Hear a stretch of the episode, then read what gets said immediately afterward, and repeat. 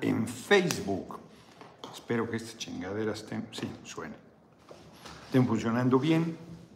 Fíjense que aquí enfrente en el Hotel Emporio está súper bien de tiempo, súper bien.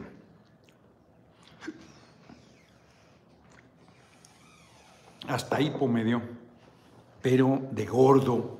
Pasé a pedir para llevar, no me lo comí ahí, si no, no hubiera llegado aquí a tiempo, un pastel de choco plátano, creo que le llaman, que está buenísimo, está muy rico, es de agasajo. Entonces, se tardaron en, pues no mucho, pero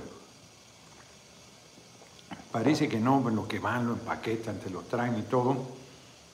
Y ya ahorita no aguanté la tentación en lo que daba la señal para la transmisión, ya me comí casi la mitad. Está del uno, buenísimo. Fíjense que antes de entrar en materia, me vinieron a ver, está terrible. Todo el mundo sabe de la desaparición forzada de los 43 normalistas de Ayotzinapa.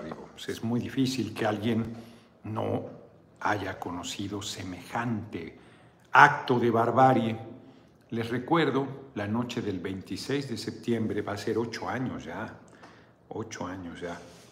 Ese mismo, esa misma noche murió Raúl Álvarez Garín. Venga, Mino, excelente participación en el Congreso, nuestro próximo presidente de los Estados Unidos mexicanos, hoy aquí en la permanente, de hecho por eso estoy aquí en el Senado. Eh, yo he leído historia oral de la infamia de un extranjero, John algo, no recuerdo su apellido, bastante bueno sobre la noche de Ayotzinapa, y Vetrino Maldonado, Ayotzinapa, los rostros. En ambas coinciden en la historia de eh, pues el asesinato, seis personas murieron, seis personas, tres normalistas, uno estuvo aquí su hermano hace un rato, eh, Julio César Mondragón, que además le quitaron la piel del rostro, o sea, fue desollado, muy probablemente vivo. Un acto de tortura infame. Sirva, no, no puedes imaginarte, no puedes imaginarte. Sirva una, una obra de literatura que pareciera no te da una idea, que se llama Crónica del pájaro que da cuerda al mundo, de Haruki Murakami, que es quizás, Emma tiene la idea, yo creo que tiene razón, de que es la mejor obra de Haruki Murakami. Tiene libros muy buenos. A mí Tokyo Blues me gusta mucho. Me gusta casi todo lo que ha escrito. Sus cuentos no mucho. No mucho es un eufemismo, sus cuentos no me gustan. Casi toda su obra me gusta, de novela, casi toda. Y en Crónica de Pájaro que acuerda al mundo, que son como muchas historias, tiene una capacidad impresionante para contar y articular. Hay un personaje, para nada es un personaje, es una parte de ahí, no, no, le hago ningún daño contándoles esa parte de historia, tiene que ver con lo que voy a comentar. Eh, hay un japonés durísimo, general creo, durísimo, o chino, ya ni sé, yo creo que japonés. Y en las guerras ahí, entre guerras antes de la Segunda Guerra Mundial, eh, Japón invadió China, ya ni estoy seguro si es en ese marco. El tema es que lo, o en la, en la guerra ruso-china se me hace, la guerra ruso-china, y lo capturan y hay un desollador. Un desollador. Este tipo es un duro, un duro. Y lo matan vivo desollándolo. Lo matan vivo. De modo que lo maten muerto. Lo matan desollándolo vivo. Y el tipo es un duro. Entonces cuando le quitan la primera tira de piel, aguanta. Y en la segunda pega de alaridos hasta el último momento de su muerte. Es una cosa brutal. Era un método de tortura medieval. Recuerdo en Brujas una pintura de un tipo al que le están, lo están desollando y apenas llevan un pedacito de piel de la pierna y el tipo tiene una cara de horror y de sufrimiento que está plasmada perfectamente en la pintura. Es de las pinturas que más se me han quedado grabados. Una escena, pues a este joven le quitaron la cara, lo desollaron vivo, lo mataron con torturas, pues. Estuvo un hermano aquí, eh, yo casi no recibo gente, casi no recibo saco la vuelta. Pero este era un tema mayor, entonces recibió una comisión. Me dejó muy, eh, ¿cómo puedo decir? Este, apesadumbrado no es la palabra, desasosegado. Me dejó muy desasosegado, porque empezaron en el transcurso, bueno, primero lo central. Los centrales murieron tres, y los padres de los normalistas desaparecidos tienen atención permanente de nuestro gobierno, el compañero presidente, y los familiares de los que fueron asesinados no. Entonces no saben los avances de la investigación, no saben nada. Los recibió Encinas, los recibió Félix, no me acuerdo cómo se llama, el comisionado para este tema, y no avanzaron quedaron de que cada mes les darían información, no avanzaron, me da la impresión que alguna cosa que están pidiendo ellos no es accesible. Me da la impresión. Porque ellos quisieran tener el seguimiento puntual del expediente. No estoy cierto que eso se pueda, y menos en una investigación de esa naturaleza, mucho menos tomarle fotos y cosas de esta naturaleza. Pero me da la impresión que no, pues no, están tocando puertas, no, no han sido, digamos que atendidos como se debe.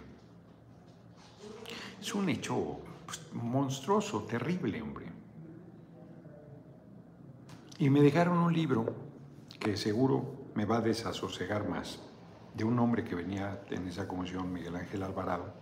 Se llama Los Infiltrados, el secreto de Ayotzinapa, que acaba de salir me dicen que se publicó en apenas en marzo, abril, octubre, ya no sé, del año pasado, septiembre del año pasado. Y ellos tienen una tesis que no voy a repetir aquí sobre uno de los normalistas de Ayotzinapa, que lo responsabilizan de lo sucedido, que me parece de entrada incorrecto. Porque pues, la represión esa o o el crimen, lo que ha sido brutal, pues no lo generó esta persona. Pero por el nombre del libro y por lo que comentaron, yo creo que tienen, no, no dudo que haya de todo allí en la normal de Ayotzinapa, que los gobiernos anteriores metieran la mano, que el crimen organizado haya metido la mano, no, no lo dudo, pero está delicado señalar a alguien pues eso, de infiltrado y de responsable. Entonces me dejó desasosegado la charla.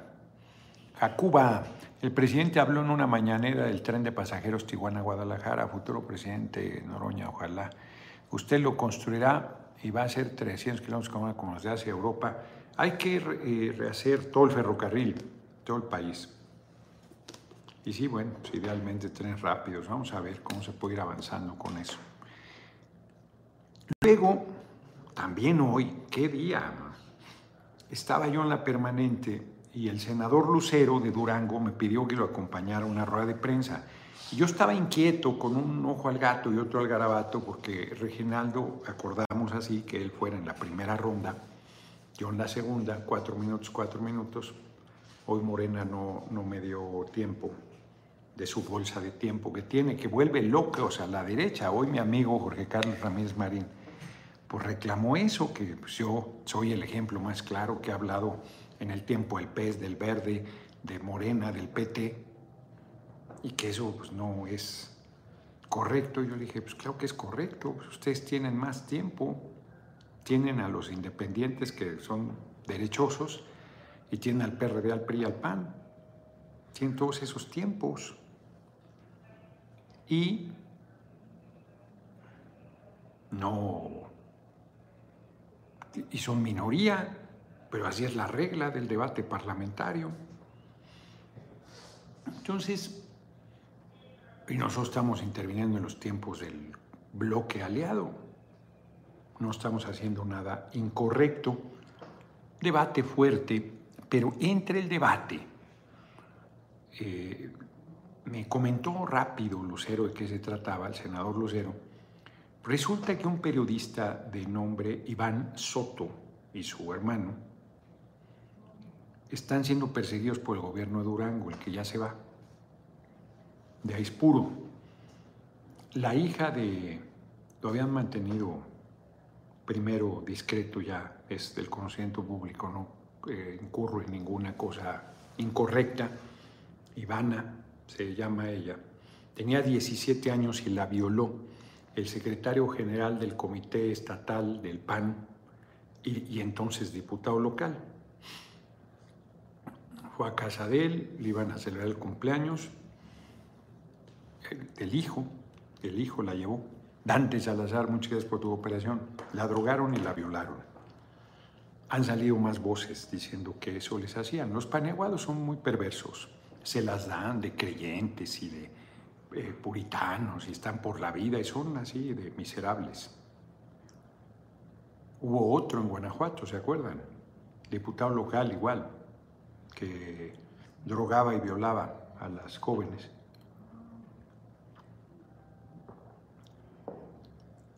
Y resulta que pues, se la fueron haciendo larga, haciéndose pendejos, la fiscalía. Y luego la fiscal lo amenazó. Entonces él denunció, cayó la fiscal. Pero ayer en la noche o el domingo, domingo en la noche, el gobernador le habló para decirle, te voy a chingar. Voy contra ti, te voy a acusar, de una vez te lo digo. Ahí tiene el audio. Dijo, grábame si quieres, con qué prepotencia eh, de que tú tienes la culpa por no cuidar a tu hija. O sea, ¿qué es eso, cabrón? O sea, encima del agravio, encima de la barbarie, del dolor, del sufrimiento, de los problemas que está viviendo la hija. Imagínense, a los 17 años es vulnerable todo el tiempo. A los 17 estás en tránsito y tu experiencia sexual es que te violan, drogada. No, no la chingan. Y todavía el gobernador Espuro se le va durísimo en contra. Está cabrón. ¿Qué? O sea, lo dije hoy en tribuna, que no tienen vergüenza lo del... A mí me choca usar el término ese de PAC, ¿no? El término anglosajón, las fotos de desnudos de diputadas del PRI. No habían dicho nada. La oposición calladita, ahí jodiendo que la visita del compañero presidente en Estados Unidos es un fracaso. No fueron tan cretinos como para decir que no hablaba inglés, pues no tienen por qué hablarlo, aunque lo hablara, debes hablar en, tu, en la lengua de tu país, que es el español. Nadie fue tan imbécil como para decir que si estaba sentado debió desabotonarse el saco. El senador independiente, Álvarez y Casa. Es una crítica ahí, en parte, la, parte que yo eh, comparto es la preocupación, es el trato a los migrantes. Nos ha presionado enorme el gobierno de Estados Unidos para que nosotros hagamos la tarea sucia. Les he dicho que en el libro La Bestia, El Camino a la Bestia, de Bianchini, yo lo leí, de veras no he hablado con Francisco Garduño, lo voy a buscar ahora que regrese a la gira de Estados Unidos, para decirle si lo leyó y si eso sigue pasando hay que cambiarlo. Arcadio Barrón y López, señor diputado, político, patriota, magistral, tribuno, se me quedan cosas hoy en el tintero. Qué bueno que no lo dije por un lado, que tengo una idea para enfrentar este tema del maltrato a los migrantes que cruzan hacia Estados Unidos. Y me parece que va de la mano con eh, el planteamiento del compañero presidente de que den visas de trabajo, de residencia temporal para trabajar a migrantes que los necesitan en Estados Unidos. Además entran las mercancías, la fuerza de trabajo es mercancía. y puedan regresar y puedan volver a trabajar si les vuelven a dar visa de trabajo temporal y que amnistíen, les den una amnistía a las decenas de millones de personas, de seres humanos, que viven en Estados Unidos desde hace décadas, décadas, que deben tener mínimo la residencia, si no es que la ciudadanía, y que como lo he venido diciendo con su esfuerzo y con su trabajo, contribuyen a la riqueza del vecino país y no les dan nada. Entonces, ese tema hay que, que empatarlo compañero presidente trató ese tema, ambos, en la visita, lo que no había hecho ningún presidente mexicano. Y entonces yo les decía, oigan, ¿qué quieren ustedes? ¿Volver a los tiempos de Díaz Ordaz y Luis Echeverría, agentes 1 y 2 de la CIA en México? Imagínense qué vergüenza, cabrón, que el presidente de la República fuera el agente 1 de la CIA y el secretario de Gobernación y luego presidente de la República era el agente 2 de la CIA en México. No, bueno, ¿qué tipo de personas son, qué políticos son esa gente?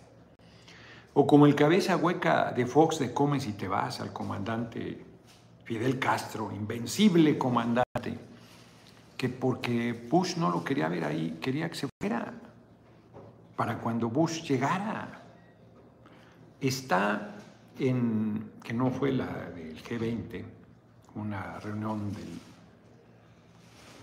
alguna cumbre de las Américas. Se me ha olvidado comentar, Antonio González, muchas gracias por tu cooperación, se me ha olvidado comentar que en Los Cabos, ahora que estuve, está el edificio donde fue la reunión del G20 abandonado. Ahí está echado a perder. Millones de pesos tirados a la basura.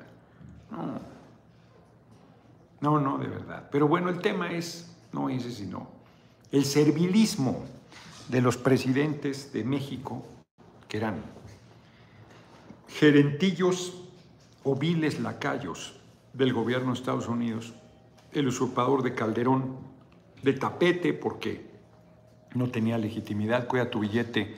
Raquel Buenrostro dijo en el chamujo que la industria automotriz recibe por ley subsidio de 150 mil millones de pesos cada año. Imagínate. Pues claro que hay que revertirlo. Te recomiendo el programa, lo voy a ver. No tienes desperdicio. Yo le he insistido al compañero presidente que paguen estos grandes, grandes oligarcas y las grandes empresas. Y no tocan esos temas, hombre. No se tocan esos intereses. No, no, o sea, puede ser, hombre, que me acaba de hablar un pescador de Bahía. ¿Bahía de qué se llama? Bahía del Lobo en Sonora, cerca de Obregón, pues que allá andan, no los dejan pescar a los pescados y no tienen apoyos, y nosotros dándole a la industria automotriz 150 mil millones de pesos, 500 mil litros de agua para producir un auto, un millón si lo hacen mal, y no la pagan. No, no, no, no hay tanto por hacer en mi país, hay tanto por hacer. Está cabrón, son intereses no puedes abrir todos los frentes, pero tienes que... El Congreso Constituyente, Congreso Constituyente es el camino. Por ahí debemos resolver las cosas, yo creo.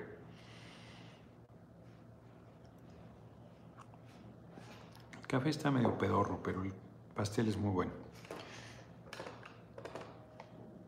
Y luego está el tema, bueno, de tapetes ahí. ¿Qué quieren? Que el compañero presidente estuvo muy bien, muy digno, tocando temas fundamentales. Dicen que solo habló él, que no, que solo dos horas, que debió haber ido en otra fecha porque Biden se iba a Asia.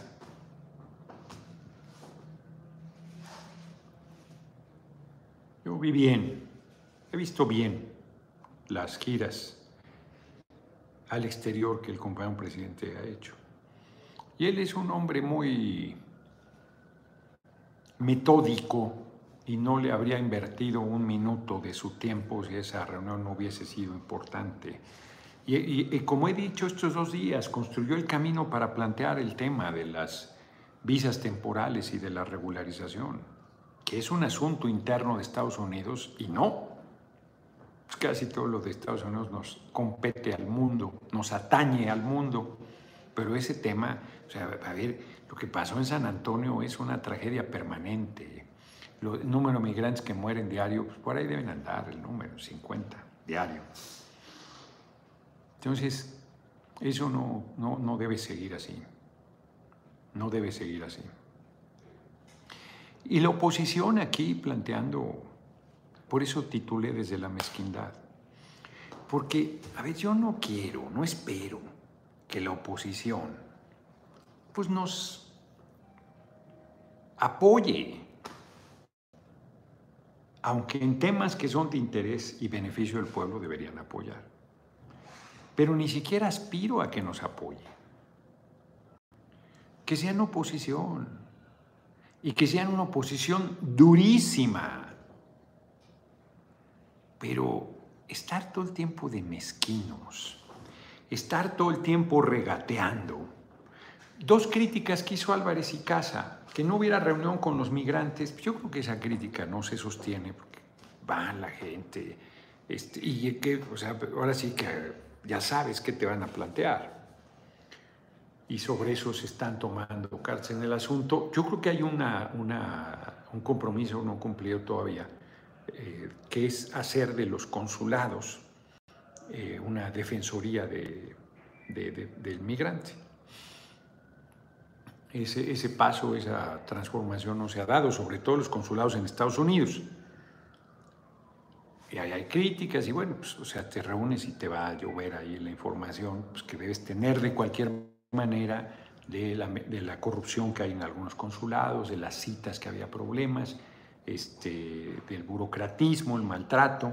En otros lugares hay reconocimiento a mejoría eh, considerable en la atención. Y, temas que no están en nuestro resorte, ¿qué es eso? O sea, que, que, que yo sé que es muy duro, los migrantes trabajan durísimo y sin todavía luchar. Pues sí, porque si no lo hacen van a seguir en la zozobra, en la incertidumbre, perseguidos, acosados, madreados en su autoestima, sin que les reconozcan, ya no digo la ciudadanía, sino ni siquiera la residencia. Y que por lo tanto pues tengan derechos mínimos. Lo que contribuye en Estados Unidos es que deberían hacer números. Si, si acá tenemos eh, un cálculo de lo que mandan de divisas, yo creo que es relativamente fácil, se lo voy a pedir a los economistas del grupo parlamentario que hagan una proyección de cuánto sería la cantidad estimada que a Estados Unidos le dan. Y allá no exigen nada. Y se pretende, yo les ponía el ejemplo que luego no les gusta a mis compañeras y compañeros migrantes, de que los afroamericanos hoy afroamericanos, pues nunca fueron a los gobiernos de África a pedirles apoyo para que les respetaran sus derechos civiles en Estados Unidos. Lucharon no solo a contracorriente, sino pagando con su vida, y bueno, ¿quién quiere hacer eso? Pagando con su vida Martin Luther King, Malcolm X, Medgar Evers, Till, se me grabó por lo menos el apellido, por citar algunos ejemplos. Asata Shakur, que sigue fuera de Estados Unidos, en Cuba, no ha podido regresar ni podrá. Impresionante el precio pagado, los conocidos, cualquier cantidad de linchados, de asesinados. De... Ha sido terrible. Y la comunidad mexicana ha pagado también en sangre, en linchamientos, en asesinatos, en condenas injustas a muerte por crímenes no cometidos, su deseo de comer tres veces al día y por ello haberse desplazado a Estados Unidos. Entonces está cabrón, es terrible. Y acá la oposición con una bárbara mezquindad, porque en vez de decir sumamos la voz al presidente de la República, las visas temporales, Sumamos la voz a la amnistía generalizada. Suma, bueno, nosotros mismos, los que apoyamos al movimiento, O sea, yo planteé que el tema ahí está, y pues, obvio el respaldo, pero explícito, así de, sumamos la voz, planteamos una reunión, porque Álvarez y Casa criticó que no se reuniera con los migrantes, que me parece una crítica no, no válida, que no se reuniera con el Congreso de Estados Unidos. No sé qué idea tenga compañero presidente. Él, subestima al Congreso de Estados Unidos, de México y a todos. Pero más allá de eso, pues no sé qué tan útil hubiera sido, no, no sé si se lo ha planteado el compañero canciller, no sé qué tan útil hubiese sido una reunión en el Congreso de Estados Unidos, más allá del asunto protocolario de que te escuche el Congreso, que no es cosa menor, es un poder real de los Estados Unidos. O no sé si los cretinos, estos eh, senadores de origen cubano, de origen latino, que son más fachos que la chinga, hubieran hecho alguna majadería ahí al compañero presidente y por eso se ha decidido no asistir, porque si va Calderón le aplauden de pie, ¿no? Aunque, fue, aunque usurpara la presidencia de vez de bañado en sangre del país y estuviera vinculado al Chapo. Si va Peña a hacer el ridículo de decir es chuchuchur, este, le aplauden como focas, pero si va un patriota, lo ven con absoluto recelo, sino es que con desprecio. pero ninguna crítica realmente sólida, ¿eh? ninguna que valiera la pena. Entonces es una actitud mezquina. es como que a mí me, que yo estuviera respirando por la herida de que ese compañero presidente pues, quiere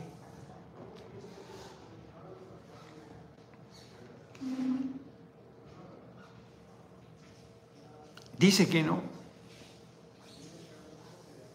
pero pues, todo se orienta a que quiere revivir el sistema priista de sucesión. Pues eso no debemos, no le hace bien al movimiento. o sea, yo no soy el designado pero aunque yo fuera, no estaría de acuerdo. Ya sé que van a decir que, que claro, pues como no soy, entonces no estoy de acuerdo. No, ese no debe, debe ser un mecanismo democrático, debería ser una elección primaria. No hay condiciones, bueno, pues entonces ¿cómo hacemos para que la encuesta no sea una tomada de pelo?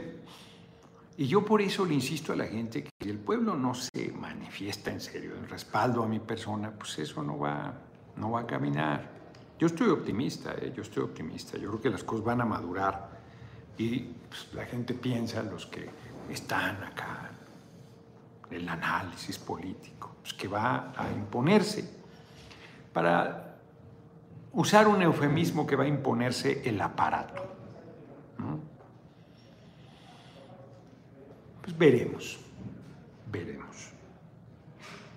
Mañana tengo una entrevista con Reforma que tendré que ser muy, medir cada cosa para que tenga el peso y el significado que yo quiero darle y no el que tuerzan.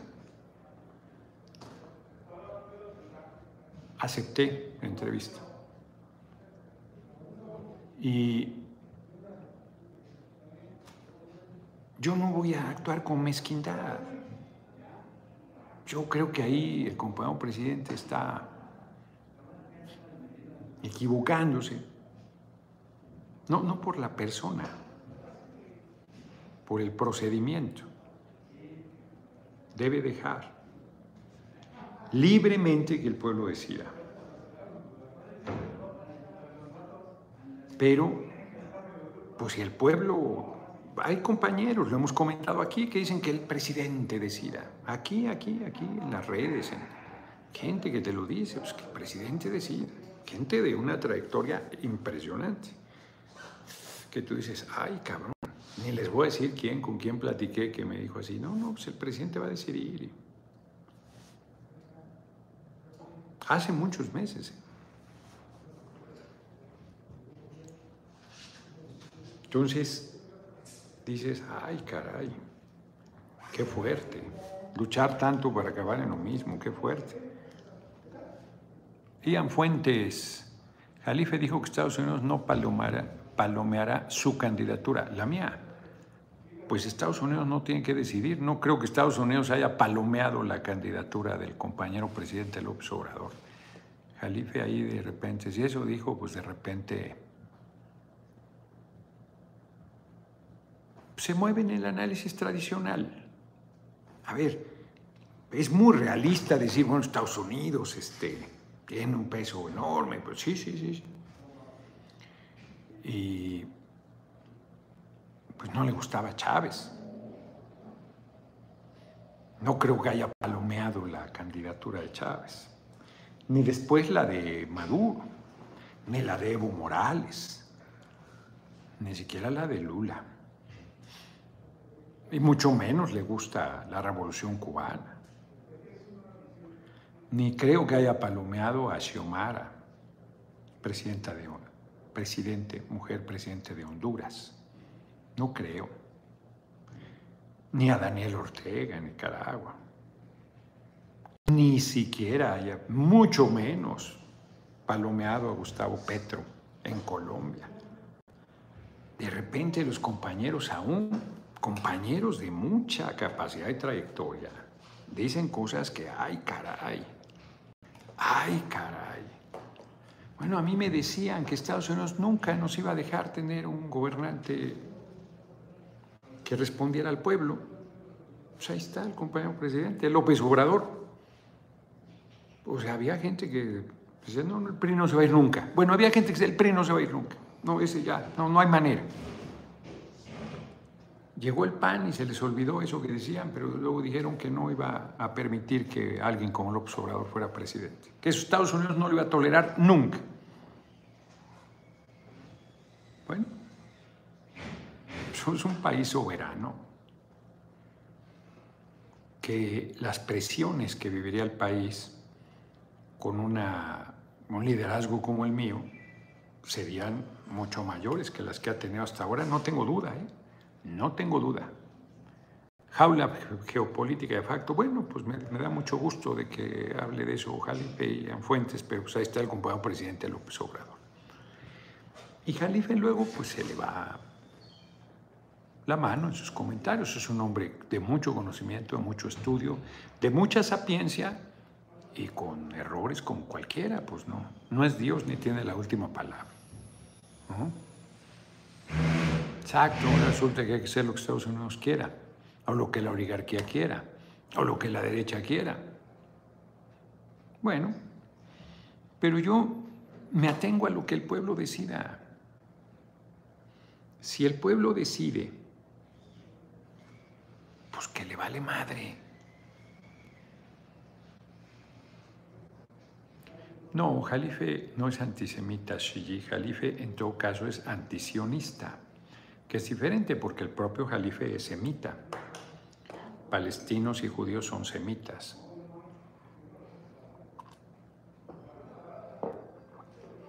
Entonces, pues yo apuesto al pueblo y estoy consciente que existe el riesgo de que el pueblo pues no reaccione.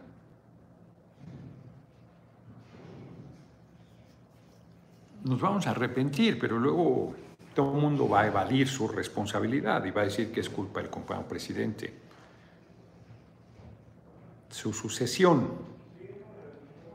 que si se impone, pues sí tendrá mucha responsabilidad, pero tendrá mucha responsabilidad nuestra también, que siendo un movimiento de mujeres y hombres libres, pues dejemos que se impongan las cosas. Yo insisto, encaja la solución al punto de vista aquí no, no, veo si, ni, la cooperación ni si puso algo. Entonces yo, pues estoy haciendo mi parte, pero más yo tranquilo. Hoy me dijeron cosas, pues que yo no sé si sean ciertas, hombre, pero de distanciamiento entre compañeros que aspiran. Yo espero que no sea así, que sea intriga. Les comentaba que hablé con Augusto, yo decía nada. Él me decía, no, no, nada nos va a distanciar de la amistad que tenemos. Cargo, por importante que sea, de ninguna manera. De ninguna manera. si yo les platicara, hombre. Entonces yo, por ejemplo, que estuviera de mezquino con el compañero presidente, claro que no. Es más importante el movimiento, no es un asunto personal, no es un asunto de amistades o simpatías o antipatías personales. Estás en un proyecto de transformación, que es lo más importante. Yo entiendo, a ver, la pasión que se puede desatar de que veas, pues yo creo que yo tengo posibilidades reales. Hay quien piensa que estoy perdido, bueno, que piensa que me doy cuerda solo. Bueno, lo que es un hecho es que la presencia que me quieran reconocer es una presencia propia y dura. Es una presencia que aporta al movimiento. Yo no me ando trepando en el trabajo de nadie. En el trabajo de nadie. Luego inclusive soy demasiado brusco porque me habla gente. Acaba de hablar un compañero de... ¿De dónde era? No sé. Que tiene organizaciones y que se quiere reunir. No, no, no, no. No, pues ya, con esto... Ya, no venían a apoyarme ni nada, pues es cosas así. Y regularmente las atiendo por teléfono, eso no se podía atender por teléfono. Prostitución y tráfico de curules, lo más preocupante que ponen en riesgo las reformas constitucionales, pues no, lo más preocupante es que se utilicen esos métodos en pleno siglo XXI. Es, es terrible el dinero, bueno, es cierto, ya no, yo no me acordé del robo de las Blackberries cuando la Blackberry era el gran teléfono, yo llegué a tener Blackberry. Un ayudante del comandante Borola se robó los teléfonos y lo descubrieron ahí en los videos y los tuvo que regresar. ¿Cómo, ¿Cómo no se me acordé de eso, cabrón? ¿Cómo no me acordé de eso en la tribuna hoy? los paneaguados queriendo darnos clases de diplomacia cuando se robaban los teléfonos. ¡Qué bárbaro! ¡Qué bárbaro! si ahí nadie de los equipos de Azores se acordó. Ese era uno de, oro, de oro para el debate. Sí es cierto. No, no, lo de, lo, de la fotografías de desnudos de diputadas del PRI y luego fueron a apoyar a Lito. Qué bárbaro. Hay una diputada del Estado de México que entró pluri por Yucatán, está en primerísima fila. Cabrón. Ese deterioro está muy serio.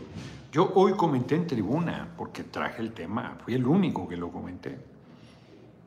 Una violencia política de género bárbara y espero que le, he marcado al fiscal Sales, Renato Sales de Campeche, pero no, no ha contestado.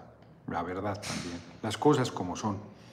espero que pida la, el desafuero de Alejandro Moreno. Es lo que procede. Perseguidos políticos se dicen. Tienen vergüenza. No tienen vergüenza. Hoy sí el PRI de plano no dijo nada de lo de Alito. Nada.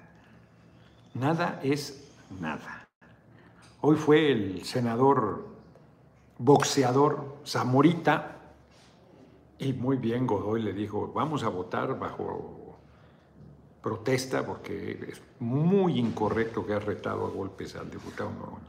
Además soy un adulto mayor. No, no, no, no, no. Bueno, la señora senadora María del Carmen Telles, cinco o seis semanas sin aparecer después de ese de esa confrontación. Su jefe, Ricardo Salinas Pliego, yo de verdad pensé que el tipo era más eh, de más luces entró a decirme chingaderas, la trae contra Citlali Hernández por su físico, que es una actitud racista, clasista, pedestre. que lo pinta de cuerpo completo, y ahora ya que son vividores. O sea, el, el discurso de la derecha, vividor es él, que no paga impuestos, que vive de chuparle la sangre a sus trabajadores. Él sí es un vividor. Necesita ser un vividor, pero más vividor rapaz para concentrar miles de millones de dólares. Que no me venga con su discurso. Yo fui muy correcto con él cuando lo tuve de frente y, y ya, ya no lo sería con el camino que está tomando. Y él se cree, porque eso me lo dijo hace tiempo, mucho tiempo, antes de la pandemia. Humberto Martínez, vamos, don Noroña, siempre para adelante con la 4T dando chingazos al planismo, saludos de Florida hasta San Luis La Paz, Guanajuato, viva AMLO, muchas gracias por la cooperación. Igual, estos arrogantes que si la oligarquía no queremos, no, no puede ser presidente. Pues no querían que el compañero presidente fuera presidente. El pueblo decide y el pueblo decidirá. Y yo ni sudo ni me acongojo, simplemente hago mi tarea. Mañana voy a Hidalgo, a Pachuca y a Titalaquia. No parece que voy a dormir en Ajacuba. El viernes voy al Estado de México, sábado y domingo a Tlaxcala, lunes y martes en Puebla, o sea, a andar en chinga, ¿no? así ni un día de descanso. Pues así está. Yo creo que hoy me duermo temprano, ando cansado.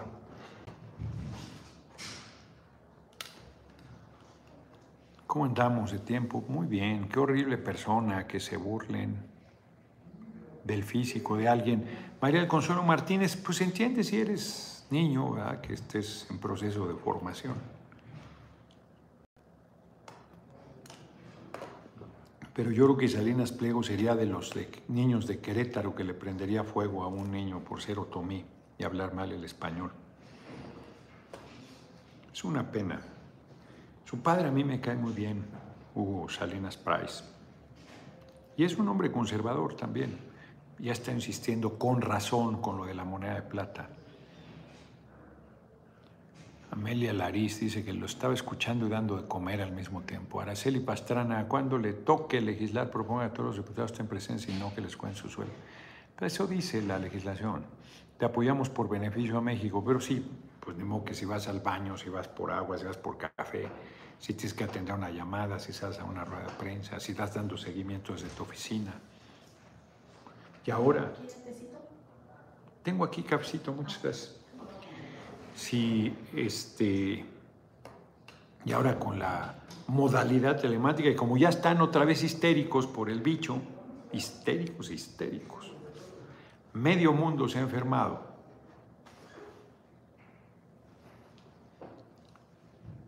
Y yo saludo de mano a todo el mundo, abrazos, besos, este, fotos.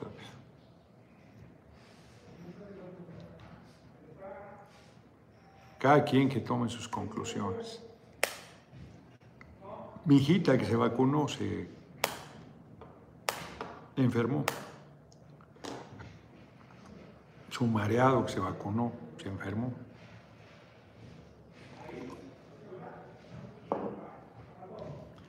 Así anda la vida. Así anda la vida. A ver, vamos a ver unos comentarios de Facebook. Es poner a funcionar tu cerebro lo que nunca has hecho le dice quién sabe a quién, quién sabe quién. Saludos, un abrazo. Desde Bogotá, Colombia, me gusta Bogotá, decía nuestro próximo presidente estadista, Díaz Roberto. Decía García Márquez que Bogotá lo alucinaba, no le gustaba nada. A mí Bogotá me gusta. Claro, me gusta más el Caribe, el Cartagena. Qué bello es Cartagena. Qué bello es. Y quiero ir a Santa Marta, al lugar donde murió el gran Bolívar. Bogotá, la quinta de Bolívar me gusta. Bueno, y ahí donde está la Cancillería, que fue donde se escapó, lo salvó Manuela Sáenz. Tanta historia viva. Voy a ir, les dije, ¿no? Que voy a ir a la toma de protesta de Gustavo Petro. Estamos muy bien de tiempo. Parece que andan desatados hoy en Facebook, ahí los majaderos. Les ha dolido la intervención de hoy. Noroña, candidato del partido, el PT, no, de Morena, PT y Verde. Morena no lo va a apoyar, dice Rosa Heredia, así que apoyemos a nuestro candidato y que sea independiente, pero no nos van a imponer otro candidato. Ros, yo aspiro a que sea Morena, PT y Verde. Morena me apoya. A ver, hoy, hoy, Morena no es la cúpula. Morena no es la cúpula. Qué bueno que comentó eso Ros Heredia. Abajo, diputadas, diputados, senadores, gobernadores. La base, simpatiza, hay quien simpatiza con mi candidatura, hay con mi posible candidatura en su momento, hay quien simpatiza con otros compañeros. Y hay una presión sobre el aparato para irse a la cargada famosa. Pero, pues me tienen que ganar. Las encuestas que hacen dicen, que sacó SDP, que Claudia iba arriba. Otras dicen que Marcelo, casi en empate técnico ambos. Una que acaban de presentar ya pone a Monreal arriba de mí por, porque, empate técnico, pero lo pone arriba formalmente. Francamente, yo veo complicado con te la relato. ¿Qué le dijo AMLO al presidente de Estados Unidos? Hace un chiste, bueno. Entonces yo veo las cosas bien. Y no tengo nada que perder. Te amo, señor, un Guadalajara te apoya. Ya no dije quién. Roberto Ibarra, muchas gracias por tu cooperación. Bye, ven. Saludos desde San Luis Río Colorado. Mi próximo presidente es el único con convicción, nuestro presidente Emiliano Guzmán. Hoy me decía un amigo, no, ya ni les digo, ya ni les digo, mejor para qué. Qué bien que vas por la encuesta. Pues no hay otra manera, Martín Ibarra. No hay otra manera. Pachuca, ¿en dónde? Pues ya pusimos, ahí ha estado publicándose el lugar. A ver, no creo que me haya mandado Mónica por esta vía la agenda.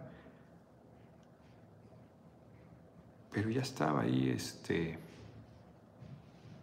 ¿dónde voy a estar?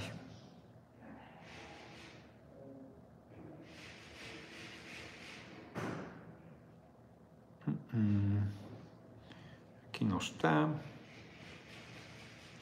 Vamos a ver. Ya les digo.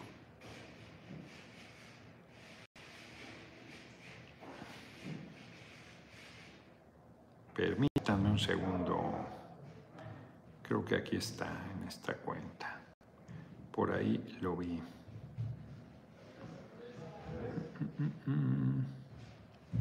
Mañana voy a Pachuca, Hidalgo, a las once y media de la mañana. Primero hago la entrevista de, del Reforma, ahí en mi casa, aquí en el centro histórico. Y luego hago el hoy, ahí está. Parque Hidalgo, 143 esquina Avenida Madero en Pachuca. Me manda Mónica por aquí, pero pues por ahí no lo puedo ver. Luego, eh, en Atitalaquia a las 4 de la tarde. Luego por allá transmitiré. Luego el viernes, si mal no recuerdo, voy al Estado de México. Sábado y domingo voy a Tlaxcala. Hoy hablé con Manuel Bartlett, hace rato que no hablaba, compañero y amigo. Qué, qué bien me... ¿Qué te decía tu amigo? ¿Eres bonita? No, ¿para qué? ¿Para qué? ¿Para qué les digo? Es que está cabrón, las presiones. En en Chanchullo, Leonora ese, pues ese es el problema. Ese es el problema. Aquí uno que dice 4T, Noroña no vas, estás muy mediocre. Pues eso que ya se lo ejecutó Emma para que se eduque. eso que, oiga, diputado, el día de ayer desalojaron unos pobres viejos jubilados del IMSS, un atropello. Sí, los desalojaron de dónde? Manuel Enrique. Felicidades, diputado. Hoy nuevamente a la oposición le reconoció su excelente trayectoria. Eso indica que va muy bien. Asia con H y C. si no es el continente, adelante, mi chingolón. Sí, me, me, dio mucha risa porque me manda un recado, no sé, no, creo que Laura me manda un recado. El nuevo reglamento que propone la oposición es que no hable Noroña. Te queremos mucho y amamos mucho, luchador social más rebelde. Fíjense que ahora que terminé de leer el libro de la diferencia entre Villa y Carranza, Villa y Carranza no fueron cercanos nunca. Carranza y Obregón sí, Obregón era un cabrón, y, Carranza ni se diga. Pero Carranza le debe, Ángeles Haddad, mi patriota, el pueblo está eligiendo y usted es el del pueblo. Vamos rumbo al 2004, saludos de San Dimas, California.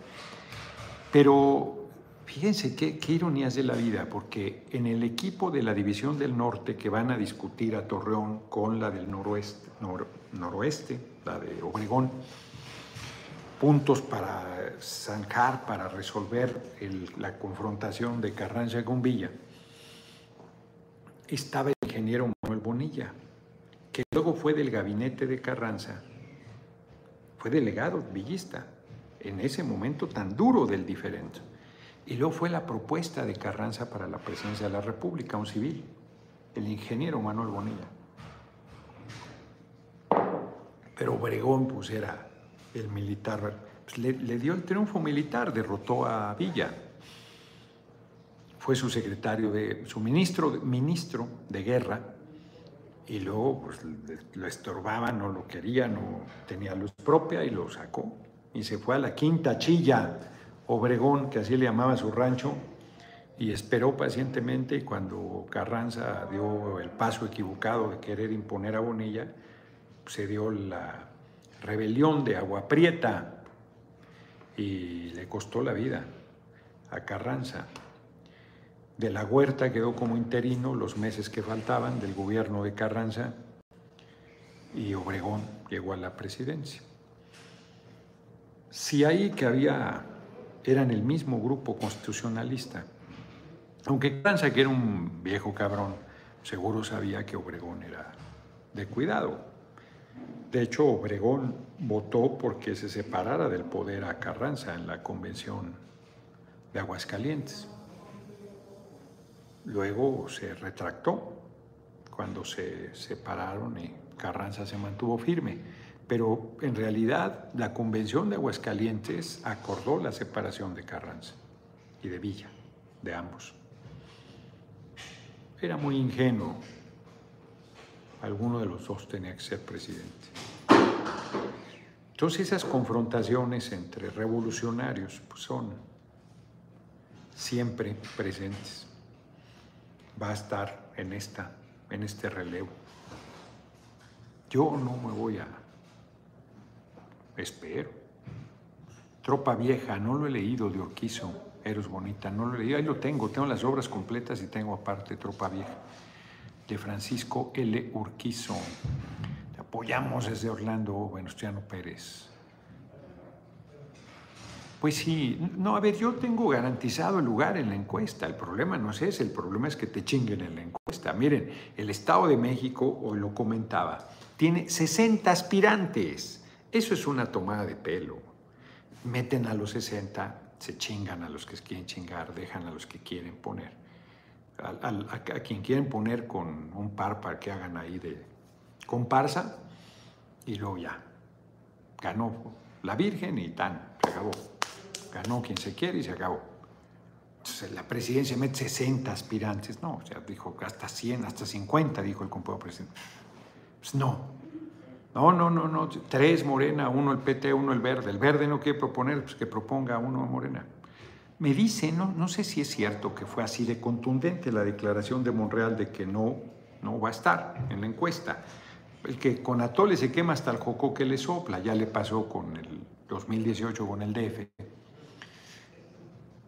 Entonces, y si se mete, pues si te metes, pues tienes que reconocer, a menos que haya un cisma a menos que de verdad pues, tú traigas aquí en la mano cinco o seis encuestas que te declaran ganador y en la oficial te chinga, pues, o sea, y que el pueblo esté en una franca este, exigencia. mi posición es muy difícil, porque si el pueblo no da ese paso, yo estoy pidiendo que ponga una cartulina, pues ni eso están haciendo, bueno, pues eso va midiendo las cosas, va midiendo las cosas. A lo mejor no es tiempo todavía, a lo mejor eso se materializará. Tampoco, o sea, yo veo bien, yo, yo veo bien, yo veo que les vamos a ganar, esa es mi percepción. Pero si no se da, yo no estoy dispuesto a la locura de la ambición. Pues eso a mí no me mueve francamente. Tengo mucho carácter, pero así que yo, sobre mi cadáver. El compañero presidente lo sabe, por eso también se pasa. Se pasa en su descortesía. Pero bueno, así están las cosas. Yo no, ni lloro ni me quejo, solo reflexiono y comparto mis reflexiones. Quien las comparte, bueno, y quien no las comparte, pues las critica. Pero que intriguen, me decía Emma hoy, no había visto Emma, este que suben que las posiciones del PAN supuestamente y las mías supuestamente, que todas coinciden, eso es una patraña. O sea, son tonterías lo que ahí dicen. Por favor. O sea, si hay alguien, no voy a decir quién del PAN, Oye, vas muy bien, cabrón. Vi tu rueda de prensa y la chingada. Acá eres bienvenido, ¿eh? Primero me aviento por la ventana, le dije. Lo dijo así como en broma y luego, no, no, pero no, no es en broma, o sea, no, no, o sea, bienvenido. Nunca, bajo ninguna circunstancia, que es otra de las razones de por qué también luego se pasan de este lado yo, pues una cosa es aceptarle una entrevista a Loret, Reforma, y otra cosa es irte de abanderado de la derecha. Los intrigantes pues, están, ¿no? Pues no encuentran, están como la derecha, con el compañero presidente, diciendo tonterías, desesperados. Vamos a las efemérides, que yo creo que sí me voy a ir a dormir hoy temprano. No cansado, fíjense. Un 13 de julio muere en Jalisco José Rosas Moreno. Suena al bur, pero así se llamaba. Escritor de fábulas, poeta y periodista. Y hay una calle Rosas Moreno aquí en la San Rafael. 1925 nace Luis Espota Saavedra, escritor, dramaturgo, periodista y director de cine mexicano. Fue muy famoso, sus novelas según políticas ahí. Yo a mí me regalaron y no me gustó. Pobre papel de los odiadores, dice Ana Mendoza, pues sí, no pueden hablar bien de sus candidatos. Exacto. 1954, un día como hoy, una gran pérdida, Frida Kahlo, reconocida pintora mexicana, expresionista y surrealista. Ya les he dicho que a mi hermanita María Fernanda Campa no le gustaba, decía que era decadente, sin varo, exacto, no tengo un clavo, hombre, aquí lo que ocupan 89 dolarucos, o sea, no mames. Este, exacto, me acompaña Aura o Emma, o Aura y Emma, o, Mónica, o Mónica y Emma, o Mónica y Aura, o Tamara, de que murió mi hermanito, al Estado de México me acompaña Rosendo Marín, para de contar. O sea, sin ni un clavo, cabrón, ahí estoy. Así que digan misa, cabrones. Puta, que me hicieran un evento, cabrón. Un evento como que me invitaran con todos los del mundo. Todo el mundo está lo del Día Mundial del Rock. Como, el de Toluca o Torreón. Pues por eso no me invitan. Hombre, el TikTok oficial, GF Norona oficial. Vamos a hacer cambios ahí porque metieron música de Bad Bunny y, este cosas que yo no, no, si oigo blues, oigo trova, hasta salsa, pero reggaetón no. Emilio Robles. Se celebra el Live Aid, concierto en Londres y Filadelfia. Ahí participó, está buena la película de este, Freddie Mercury, ¿cómo se llamó la película? En Londres y Filadelfia, que colaboran músicos reconocidos del rock en apoyo a Somalia y Etiopía. Por ello, hoy es el Día Mundial del Rock. Es un día como hoy de 1985. Al lengüetón. Leguetón, no, no lengüetón. Muere el Guaymas, un día como hoy grande, el Guaymas. El Guaymas, Mario Álvaro Cartagena López, hay que hacer algo allá en Sonora. voy a comentar a Durazo, que hagamos un homenaje, una placa, algo. Aunque él, exguerrillero, a él, él fue el primer hombre que doña Rosario Ibarra de Piedra presentó vivo, rescatado de las garras de la represión de los gobiernos peristas sin una pierna. Con todo respeto, usted es un arma de doble filo, Gerardo Cantú. ¿Quién sabe qué quiere decir eso? Oro, mejor que no lo mencionen porque así no se quema. Casi el paraíso. Sí, no, no me, a mí no me gustó, no me acuerdo ni cuál leí de él. Sí, Rapsodia Bohemia es una maravilla de canción. Fabiola Falcón, la de hoy, deja checarla. Yo que se refieren a mi intervención. Tienen que ver el programa de Chamuco TV, Raquel Buenrostro, dice Guerrero, le da la razón al diputado, el punto 02 del padrón del SAT son los grandes empresarios y representan el 50% total tributario. Pues sí, pues sí, pero se creen que van a llegar a esos niveles. Ah, se llama Rapsodia Bohemia, la historia de Freddie Mercury, me está diciendo Mónica. Yo pensé que hablaban de la canción que es buenísima, que es buenísima. Así se llama la película, así ya me dijeron César Reyes. Pues nos vemos, nos vemos mañana. Mañana a las seis de la tarde transmitiré desde Hidalgo. Yo hubiese ido en la campaña, pero este, pues no, no me invitó Menchaca, Julio Menchaca, el gobernador electo. Entonces ahora eh, creo que este es el PT el que armó esos dos eventos. Vamos a ver qué tal están. Hidalgo, la gente muy bien conmigo, la verdad. Y lo del Guaymas, pues es una cosa muy fuerte. Contaron una anécdota, su hermano Héctor Cartagena y otro su hijo, muy bonitas. Ramsés Parra, una pregunta, René Delgado es de derecha. No sé. No sé, es que hay gente que venía de la izquierda. Ya están aquí deshaciendo. Este, que se han vuelto bien reaccionarios, como Magú, el caricaturista, hombre. Ya se ejecutaron a Gerardo Cantú que está hecho un mega reaccionario.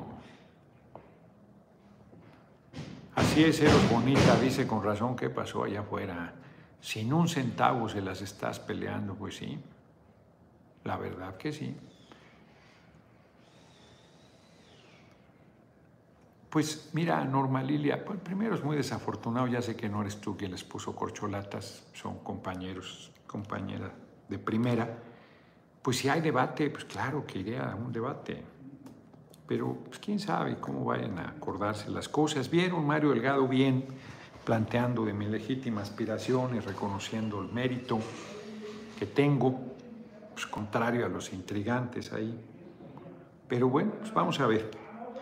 Vamos a ver cómo se perfilan las cosas. Aquí están ya tirando el muro, madrazos. Vámonos. Vámonos que aquí espantan. Muchas gracias, Benito Hernández, esa excelente intervención. Jefe Norona Oficial se despide de ustedes. Ahí dijo, buenas tardes, nos vemos. Es que Emma se quedó allá en Pueblo Quieto porque sus gatos ya estaban en, las huesos, los pobres. No, no es cierto, pero pues ando en chinga, voy a andar en chinga. Hoy es el día relativamente más relajado que tengo. Ya ha estado pesadito. Entonces, este... Y mañana pues, voy a dormir yo creo que en Hidalgo. El viernes voy y regreso del Estado de México, porque el último evento es en Cuautitlán, de Romero Rubio. Sábado y domingo dormí en Tlaxcala, lunes y martes en Puebla, o sea que ando en chinga.